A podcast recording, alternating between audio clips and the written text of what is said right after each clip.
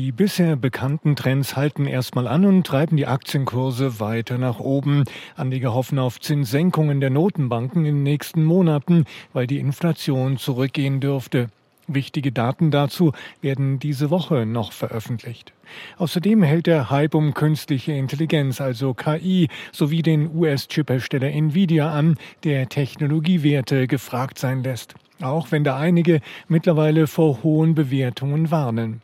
Dazu setzen Anleger auf Rüstungsaktien. Papiere von Rheinmetall haben ein weiteres Rekordhoch erreicht. Seit Jahresbeginn beträgt der Aufschlag rund 47 Prozent.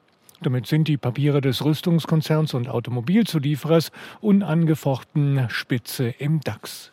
Die Aussicht auf steigende Rüstungsausgaben infolge des Krieges in der Ukraine treibt den Kurs immer weiter. Auch Papiere des Rüstungselektronikherstellers Hensoldt oder des Panzergetriebeproduzenten Renk haben weiter angezogen. In diesem Umfeld hat der DAX ein neues Rekordhoch geschafft bei 17.461 Punkten. Den Handel beschlossen hat der DAX mit dem Rekordschlussstand von 17.423 Punkten.